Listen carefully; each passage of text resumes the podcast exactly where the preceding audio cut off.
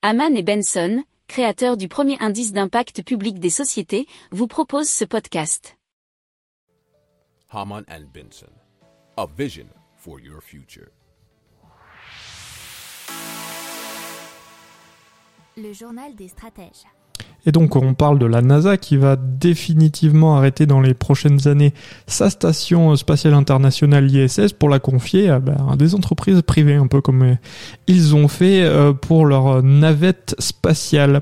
Alors les trois entreprises qui ont été euh, retenues ces derniers temps sont Blue Origin, Nanorax et Northrop Grumman qui se verront respectivement attribuer 130, 160 et 125 millions de dollars, ce qui fait 115, 141 et 111 millions d'euros. C'est ce qu'explique l'article du journal Le Temps.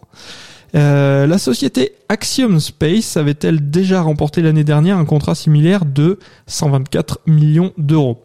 Alors, la station euh, de Blue Origin développée avec Sierra Space est baptisée Orbital Reef. Elle doit pouvoir accueillir jusqu'à 10 personnes et servir à une diversité d'acteurs, touristes, entreprises ou acteurs publics. Celle de Nanorax, nommée Starlab, vise un décollage en 2027. Euh, pour les autres, on a un petit peu moins d'informations, mais on s'y penchera dans le futur, bien évidemment. Pour approfondir ces sujets, abonnez-vous à la newsletter de Haman et Benson, et écoutez nos autres podcasts, que vous retrouverez dans les notes de l'émission ou sur notre site internet.